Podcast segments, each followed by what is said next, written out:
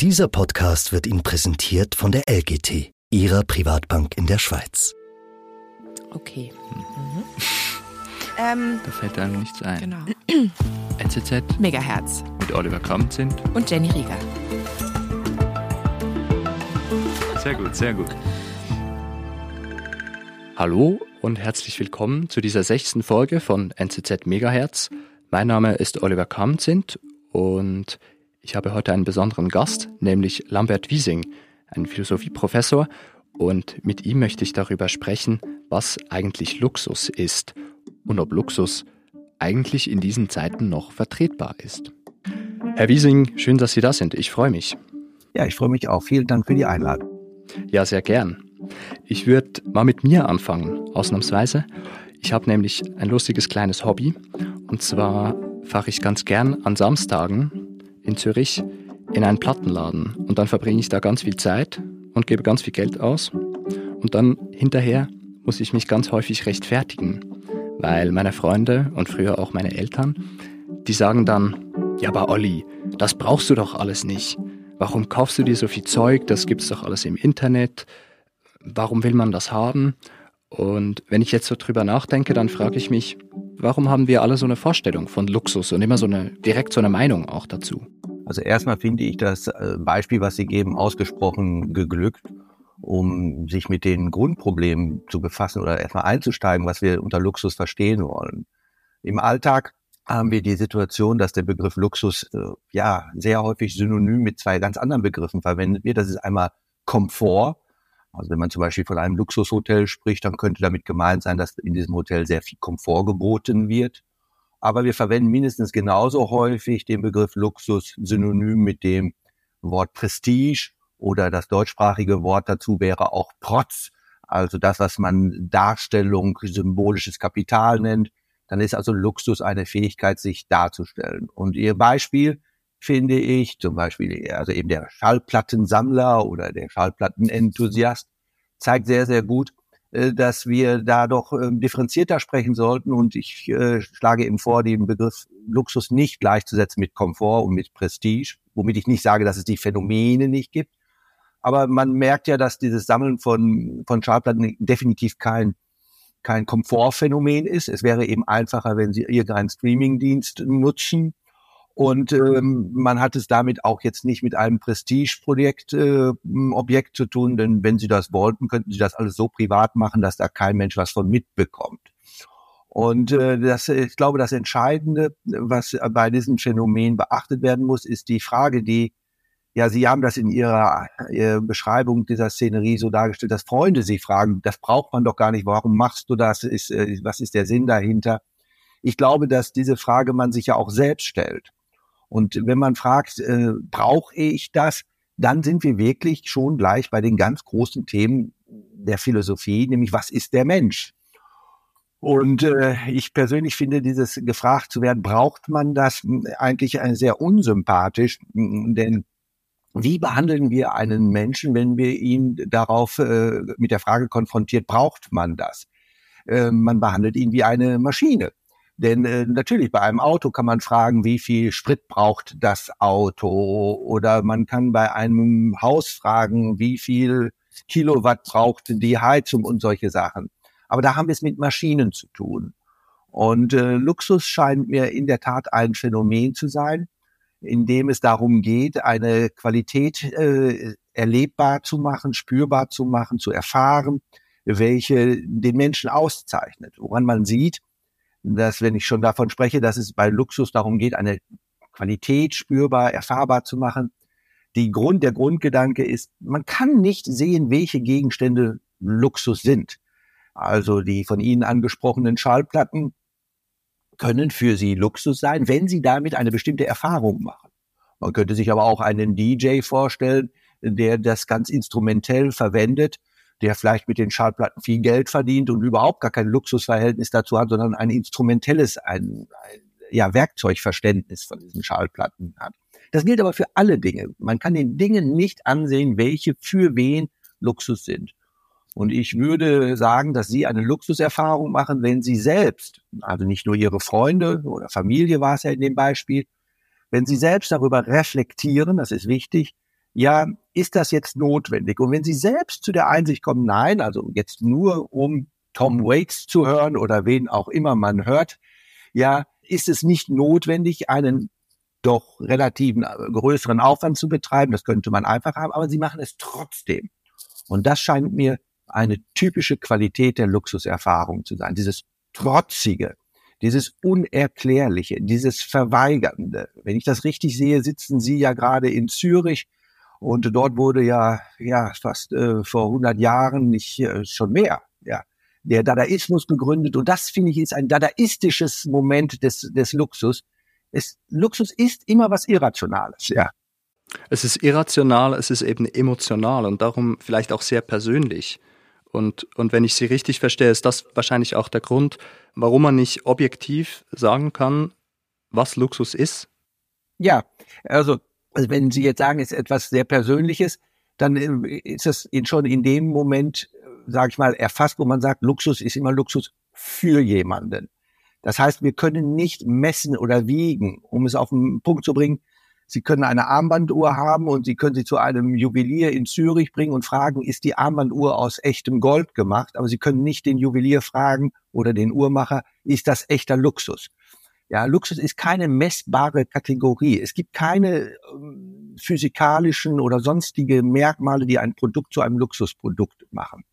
Und wenn Sie jetzt sagen, es ist persönlich, heißt es ja, es ist immer Luxus für jemanden. Aber sehr häufig stelle ich fest, dass man aus diesem Schluss oder aus der erstmal finde ich richtigen Beschreibung, Luxus ist was Persönliches, die Konsequenz sieht und sagt, ja, dann ist das ja für alles unterschiedlich, da können wir auch darüber nicht mehr reden, dann ist das also beliebig. Das Objekt, an dem jemand eine Luxuserfahrung macht oder mit dem er eine Luxuserfahrung macht, ist nicht vorhersehbar. Aber die Erfahrung selbst hat doch Eigenschaften, Strukturen, wesentliche Charakteristika, welche es zu bestimmen gibt und die bei allen Menschen, so würde ich sagen, identisch sind. Es ist nämlich die Erfahrung, durch Besitz sich über eine Zweckmäßigkeit, über eine Rationalität bewusst hinwegzusetzen, um eine Qualität zu spüren, von der nicht nur ich, aber viele meinen, dass sie typisch menschlich ist. Menschen können Regeln folgen, das ist, glaube ich, selbstverständlich, aber das können Tiere zum Beispiel auch. Ja, Tiere folgen auch Regeln, sonst wären sie wahrscheinlich auch nicht überlebensfähig. Was aber Menschen auch können, ist zu Regeln Stellung nehmen. Ja, das ist eben das, was man ja durchaus mit dem Begriff Vernunft bezeichnet oder mit Exzentrizität. Man schaut nochmal darauf. Ich weiß, was die Regel ist. Ich kenne sie. Ich wüsste auch, wie ich mich richtig verhalten sollte. Aber ich nehme da nochmal Stellung zu. Dieses zu der Sache nochmal Stellung zu nehmen, scheint mir, ich will das aber gar nicht unbedingt so empathisch oder emphatisch aufblähen, eine typisch menschliche Eigenschaft zu sein, dass wir nochmal zu uns spielerisch eben reflektieren, Stellung nehmen, sozusagen von außen aufschauen. Und diese Fähigkeit kann man in vielen Kontexten spürbar erlebbar machen. Sicherlich einer der großen Kontexte ist die Kunst. Die Kunst, die ja auch sich dadurch auszeichnet, dass sie an einem Regelsystem sich befindet, aber in der Regel nochmal Stellung dazu nimmt. Also nicht einfach nur einer Regel folgt, also nicht nur ein Kultursystem ist, sondern eine Kulturreflexion ist und sowas äh, haben wir an verschiedenen Orten, aber eben auch im Luxus. Jetzt haben Sie vorhin in den Raum gestellt, dass man, wenn man sagt, okay, Luxus ist jetzt rein privat, dann kann man gar nicht drüber reden.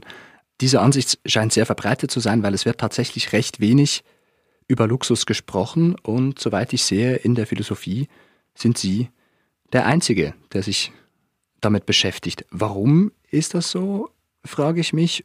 Und vor allen Dingen, was interessiert Sie denn an dem Thema? Mhm.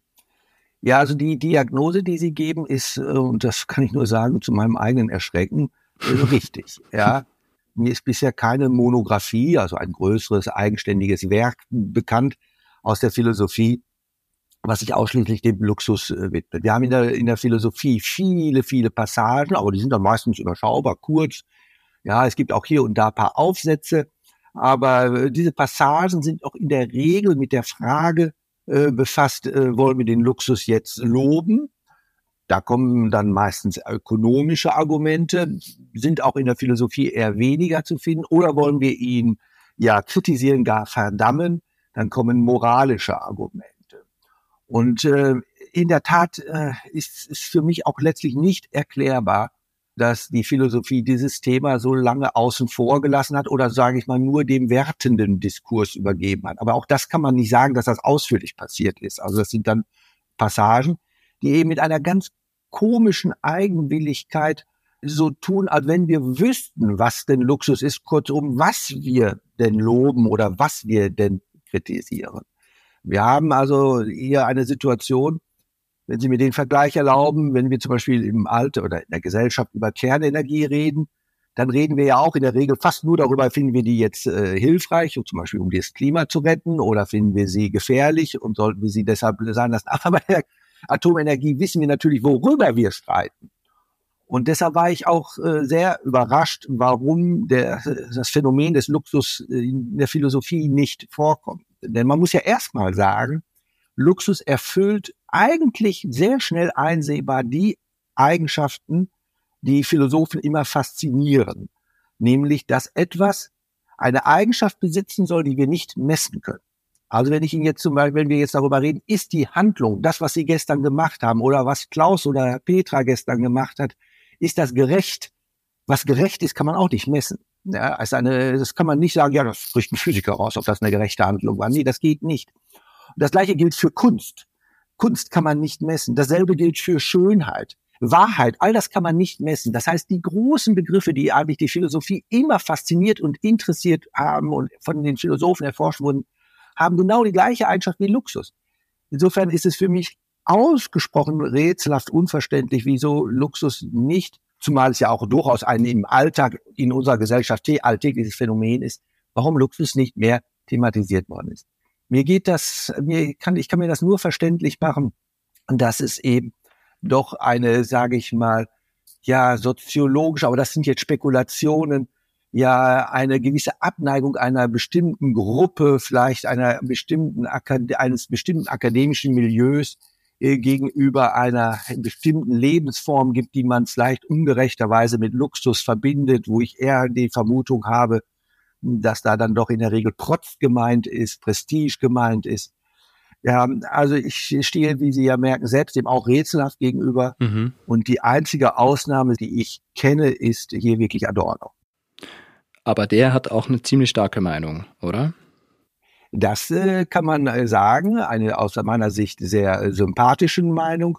Adorno ist ja nun mal einer der großen Philosophen, der mit einer aller Wucht, vielleicht auch manchmal mit etwas viel Wucht, darauf hingewiesen hat, dass in unseren Gesellschaftsformen, er würde sie kapitalistische Gesellschaftsformen nennen, nennen, wie immer wir sie nennen, eine Gefahr für die Individualität, für die Subjektivität besteht dass wir zu einem Rädchen, um es mal ganz einfach zu formulieren, in einem Mechanismus werden. Die Gefahr der Entfremdung in unserer Gesellschaft ist sehr, sehr groß.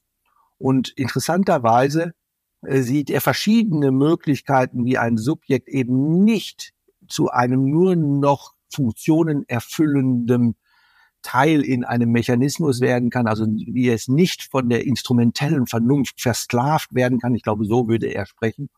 Und da sieht er den Luxus, und die Kunst als die großen ähm, ja, Korrekturen, Alternativen und äh, für das humane, wie er selbst sagt, humane Leben, für das nicht versklavte Leben entscheidend.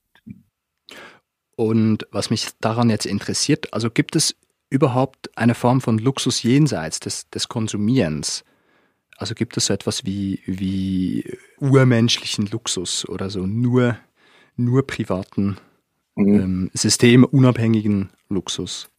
Ja, da wäre schon mal die erste Frage, was, was Sie unter Konsumieren verstehen. Ich glaube schon, dass es, dass es sinnvoll ist, dass man mit einem Luxusbegriff arbeitet, der eine Trendschärfe hat, wo wir verschiedene Phänomene äh, beschreiben wollen. Also die Situation ist ja erstmal ganz einfach so, wir leben in einem, als Menschen in einer Gesellschaft, wo es so viele komplexe Phänomene gibt, auch ein Durcheinander und einige interessieren sich dafür, das halt ein bisschen Ordnung hereinzubringen und dafür braucht man Sprache. Ich meine, wir beiden reden jetzt ähm, auch per Sprache und wenn man verständlich werden will, braucht man eine möglichst differenzierte oder differenzierende äh, Sprache. Und ähm, wenn man jetzt eben von Konsum spricht, scheint mir das wäre die Frage, was das, was da genau mit gemeint ist. Ich glaube, dass es sinnvoll ist, Luxus an eine bestimmte Rezeptionsform zu binden, nämlich an das Besitzen. Und das Interessante ist, dass eben Besitzende, und hier sollte man wirklich das Gerundium verwenden, weil es darum geht, die Person in dem Moment der Benutzung, im Moment des Besitzens zu beschreiben, eine bestimmte Erfahrung machen. Das heißt also, äh, und das Interessante ist, dass durch den Besitzen, durch das Besitzen von Dingen, ja, insbesondere von irrationalen Dingen, die Irrationalität selbst auf den, auf den Besitzenden ähm, über sich überträgt. Um es mal äh, sozusagen, nehmen wir ein dadaistisches Gedicht eben aus Zürich, sagen wir mal von Hugo Balz, und Sie lesen das, Sie würden das jetzt hier rezitieren, dann werden Sie nicht zum Dadaisten. Sie lesen etwas Unvernünftiges vor, aber man würde nicht sagen, dadurch sind Sie als Person schon unvernünftig. Wenn Sie aber jetzt ein, sage ich mal, vollkommen extravagantes, unvernünftiges, völlig durchgeknalltes Auto besitzen und ich würde das sehen, dann würde ich diese Eigenschaften eher dem Besitzer zuschreiben. Ja, das heißt, wir haben beim Besitz eine, eine ganz andere Relation, als wir es in anderen ästhetischen Rezeptionsformen haben. Und das ist eben der Punkt, ob man das jetzt konsumieren nennt, weiß ich nicht. Ich würde es Besitzen nennen. Und das ist jetzt ganz wichtig, dass Besitzen was anderes ist als Eigentum. Eigentum hat mit Luxus überhaupt nichts zu tun. Und ich würde sogar sagen, Eigentumsverhältnisse sind für, für alle ästhetischen Phänomene irrelevant. Ja, denn sie sind Besitzer, wenn sie eine Verfügungsgewalt haben. Man mag es bedauern, aber es ist äh, so, dass selbst der Dieb eines Fahrrades der Besitzer des Fahrrades ist. Er ist der illegitime Besitzer. Ja, das ist zwar so, aber er ist eben der, der die Verfügungsgewalt darüber hat.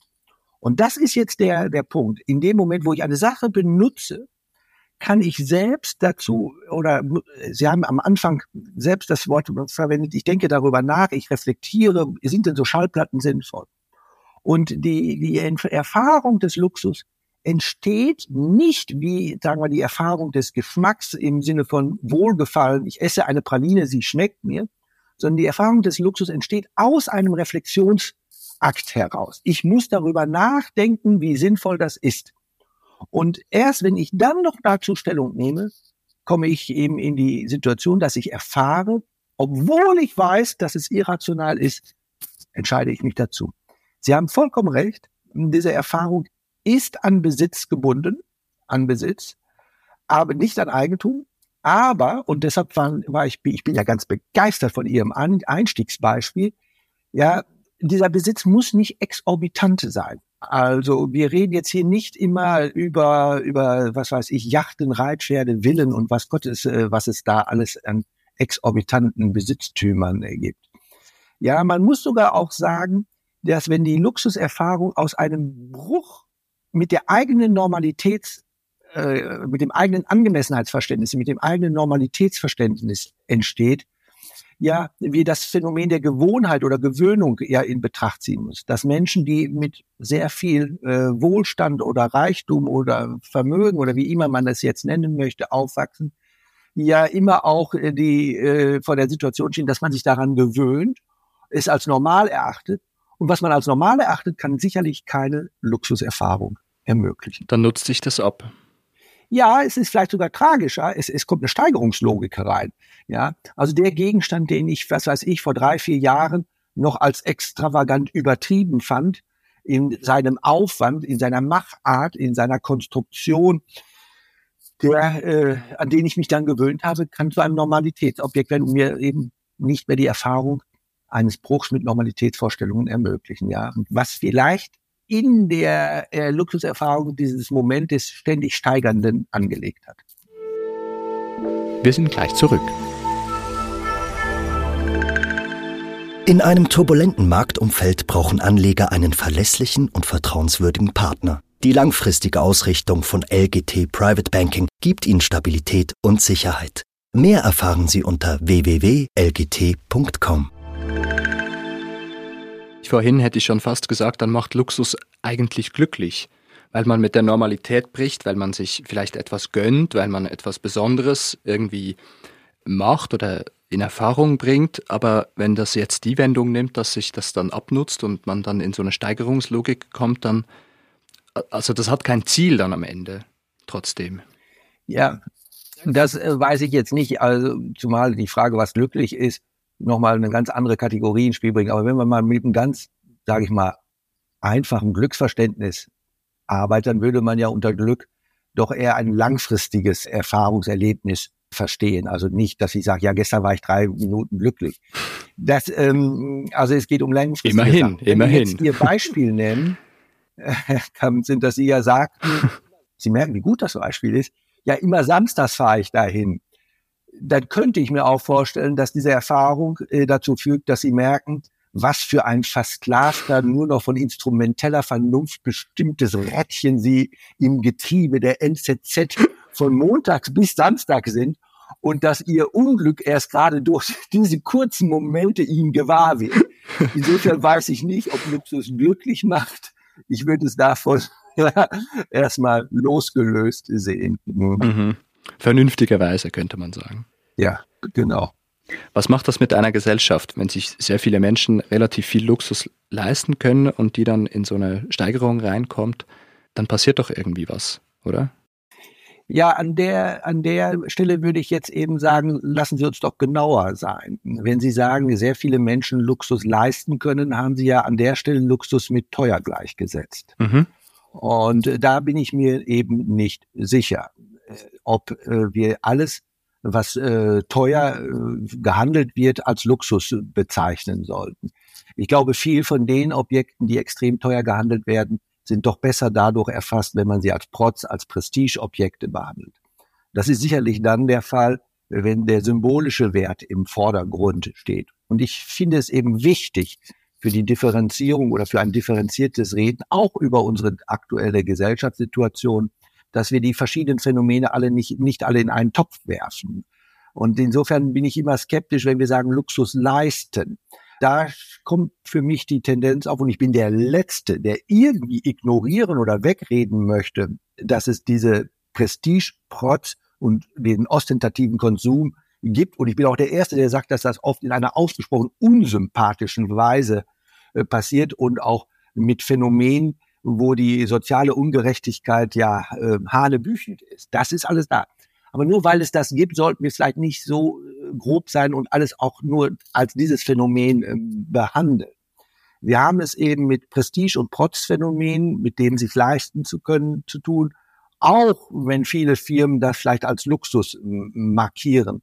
Aber da würde ich mich vielleicht mal nicht sehr so abhängig von der Selbstbeschreibung bestimmter Firmen machen. Es werden ja auch viele Produkte als Bioprodukte verkauft, wo es sehr zweifelhaft ist, dass es Bioprodukte sind. Und ähnlich kritisch, wie ich bei dem Label Bioprodukt äh, wäre, wäre ich auch bei dem Label Luxusprodukt. Mhm. Und gerade wenn wir von Bioprodukten sprechen, dann fällt mir auf, so in meinem Umfeld, es gibt auch Gegenbewegungen zum Luxus. Also es gibt auch so eine Vorstellung, dass wenn man sehr zurückhaltend lebt, wenn man ressourcenschonend lebt, dann hat das irgendwie so eine Qualität. Dann findet man das irgendwie gut. Ich kenne Leute, die, die zählen alle ihre Besitztümer. Die wissen genau, wie viele Gegenstände das sie besitzen. Und könnte es möglich sein, dass, dass der Luxus in Verruf gerät? Ja, also auf, auf jeden Fall. Also wenn wir uns einigen, dass äh, Luxus eine Erfahrung ist, die man mit Dingen macht, die einen Zweck haben, aber zur Erfüllung des Zwecks einen aus eigener Sicht übertriebenen Aufwand betreiben. Das scheint mir die, die Grundlage zu sein dann ähm, muss es keineswegs so sein, dass jeder ein Interesse daran hat. Also da, wo man diese Erfahrungen macht, könnte unterschiedlich sein. Wir haben die gleiche Situation, Herr Kammenzin, bei der Kunst. Wir haben eine, sehr, sehr viele Kunstliebhaber, für die die Erfahrungen, die sie im Umgang mit Kunst machen, wichtig sind, denen sie sogar eine existenzielle Bedeutung zusprechen haben. Es gibt aber genauso viele Leute, die für Kunst überhaupt gar keinen Sensus haben und denen das einfach nur Schnuppe ist, was in der Kunst äh, passiert. Also wo ästhetische Erfahrungen gesucht werden, da sind Menschen sehr, sehr unterschiedlich. Es gibt viele Menschen, die einen sehr, sehr übertriebenen Aufwand im Sport betreiben, jenseits der Zweckmäßigkeit. Sport ist sicherlich wichtig, um gesund zu bleiben, aber viele machen eine Form von Sport, wo es nicht mehr darum geht, diesen Zweck zu erfüllen.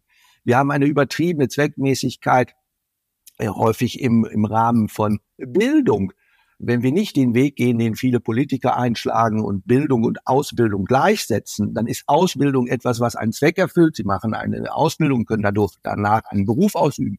Aber Bildung ist erstmal Zweck frei. Und es gibt viele Leute, die haben eine Bildung, die überhaupt nicht irgendwie zu einem besseren Beruf qualifiziert. Ich persönlich stelle sogar manchmal fest, dass es Personen gibt, die eine Ausbildung haben, die ich aber für sehr ungebildet halte. Und ich kenne sehr gebildete Personen, die gar keine Ausbildung haben. Also das kann man alles differenzieren.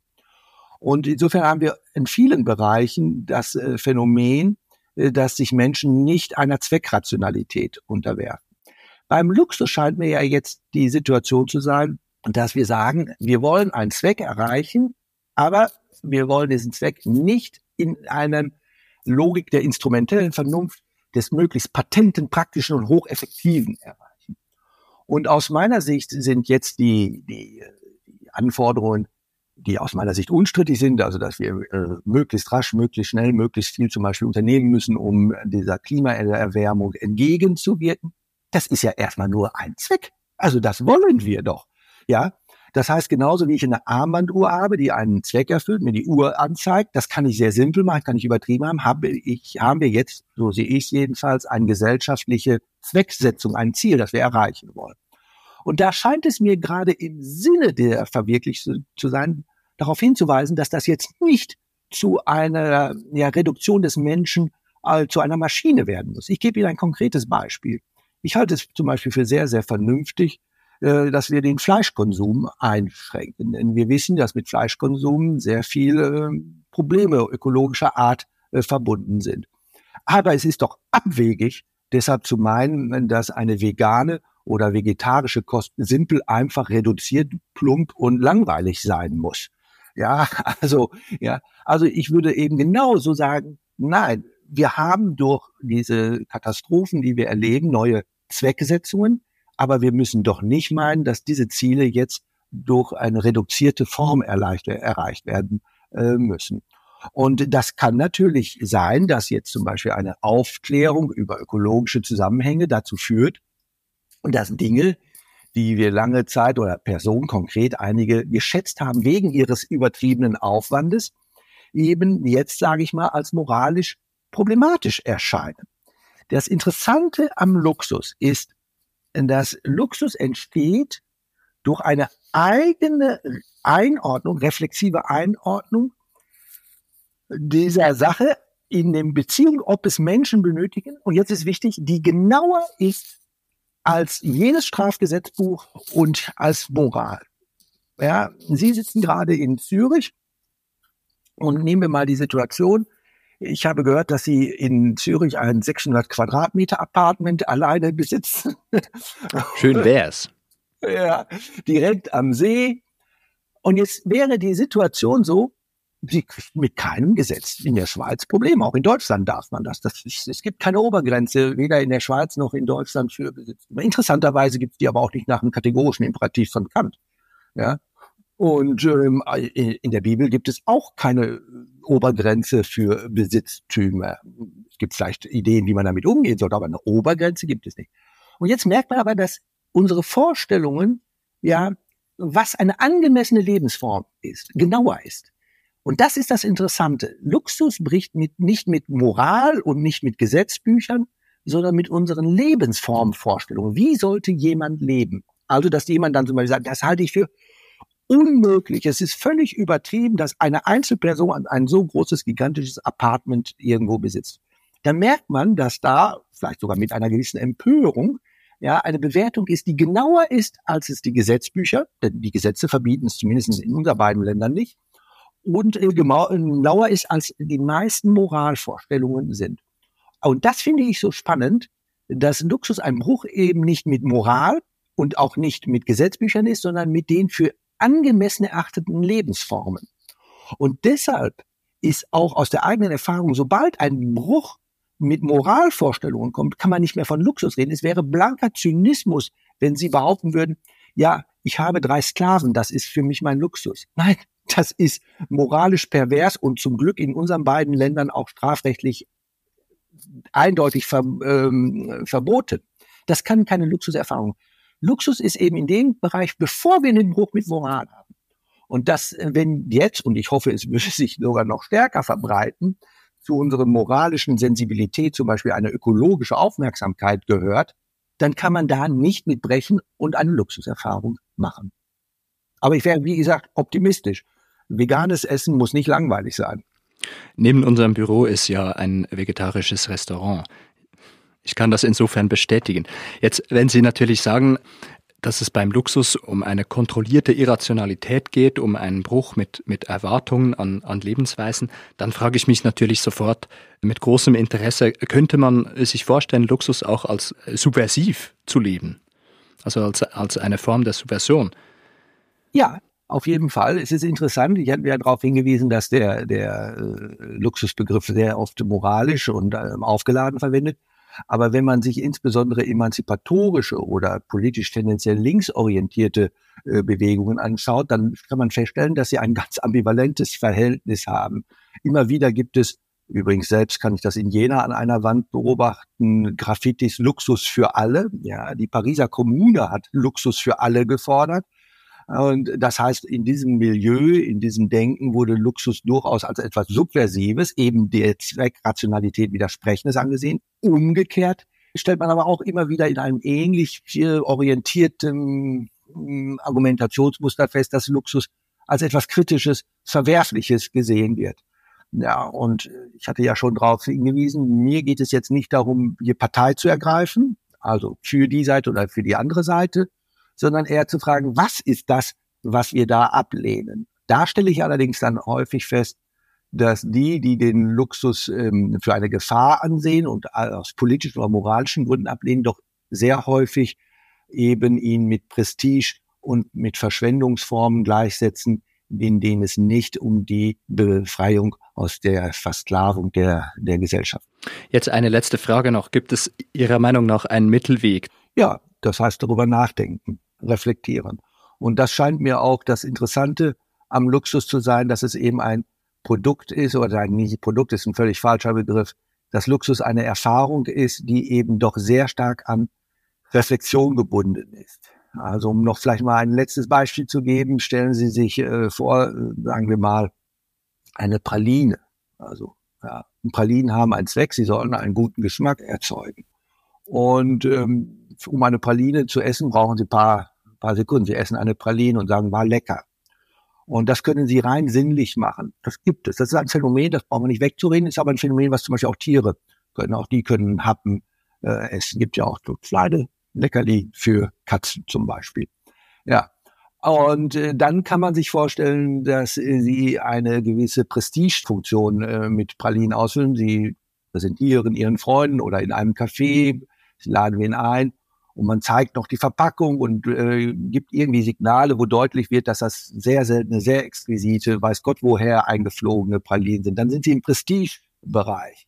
Dafür müssen Sie zum Beispiel wissen, wie teuer das Produkt ist. Dafür müssen Sie wissen, welche Marke das ist und all diese Dinge. Dann gibt es aber auch immer noch die Konnoisseure, die sich dafür interessieren, wie die Ding gemacht worden ist. Und sich dafür interessieren, ja, der Konditor, wie man so einen Geschmack herstellt die sie als erstes fragen welches Rezept ist das denn? Ach, diese Zutaten braucht man dafür, die sich für die Inkredenzien interessieren. Und dann sind sie in einem dritten Phänomen, ja, man interessiert sich für die Machart. Und das ist eben bei Luxus eben so, dass wir uns an dem übertriebenen Aufwand eine Erfahrung, an dem übertriebenen Aufwand eine Erfahrung. Und deshalb muss der, der eine Luxuserfahrung macht, eine Sachkenntnisse haben. Im Gegensatz zur Schönheitserfahrung. Um nochmal Adorno zu zitieren. Adorno hat immer von der kaltherzigen Erfahrung der Schönheit gesprochen. Und da hat er vollkommen recht. Denn die Schönheit setzt keine Kenntnisse um die, die Schönheitserfahrung, um die Herstellungsqualität für. Ja, um ein Beispiel zu nehmen, wenn Sie einen Teppich in Ihrer Wohnung haben. Und dieser Teppich ist durch widerliche Kinderarbeit entstanden, weil die kleinen Kinderhände diese Knoten haben. Denn widerlich, moralisch verwerflich. Da hat Adorno vollkommen recht, wenn er sagt, der, der dann aber sagt, ah, ist ja so schön, der Teppich, dass der kaltherzig ist. Da hat Adorno, da sieht er das etwas. Der Ästhetizismus ist immer mit der Gefahr der, der unmoralischen Bewertung verbunden. Wenn Sie jetzt aber sagen, hm, mich interessiert ein Produkt, was nicht nur der Zweckmäßigkeit aus zweckrationalen Gründen entstanden ist. Und dann wäre eben nicht nur ein Teppich zu, ein Bodenbelag zu suchen, der jetzt gerade mal gut funktioniert, dann müssen Sie sich ja für die Interesse, für diese Zweck, für die Produktion interessieren. Und wenn Sie dann hören, ah, der ist von Kinderhänden gemacht, dann werden, natürlich gibt es Zyniker, aber dann sind Sie schon sozusagen sensibilisiert. und können nicht kaltherzig darüber hinweggehen und sagen, das ist mir gleichgültig. Es gibt immer wieder Zyniker und widerliche Menschen, denen das alles gleichgültig ist. Aber in der Luxuserfahrung liegt sozusagen immer schon ein Interesse an der Herstellung. Und daher ist da immer auch ein Produktinteresse gegeben, was sensibilisiert für moralische Sachverhalte. Denn, das hat wir ja gesagt, ein moralischer Bruch kann nicht als Luxus erfahren werden. Lambert Wiesing, ich danke Ihnen, dass Sie da waren. Danke für Ihre Ausführungen, es war sehr interessant.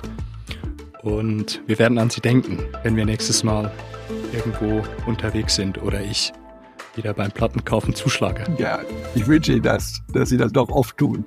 Ja, danke auch für das Gespräch. Hm. Das war's für heute mit NZZ Megahertz. Mein Name ist Oliver Kamzint und an dieser Stelle hört ihr nächste Woche wieder meine wunderbare Kollegin, die Jenny Rieger. Sie wird mit ihrem Gast Christian Busch die Frage beantworten, ob wir lernen können, in glückliche Zufälle zu geraten. Ich empfehle sehr, dass ihr dann wieder dabei seid. Wenn ihr in der Zwischenzeit Fragen, Rückmeldungen oder Kommentare habt, dann schreibt uns doch einfach eine E-Mail an megahertz.nzz.ch oder folgt uns bei Instagram.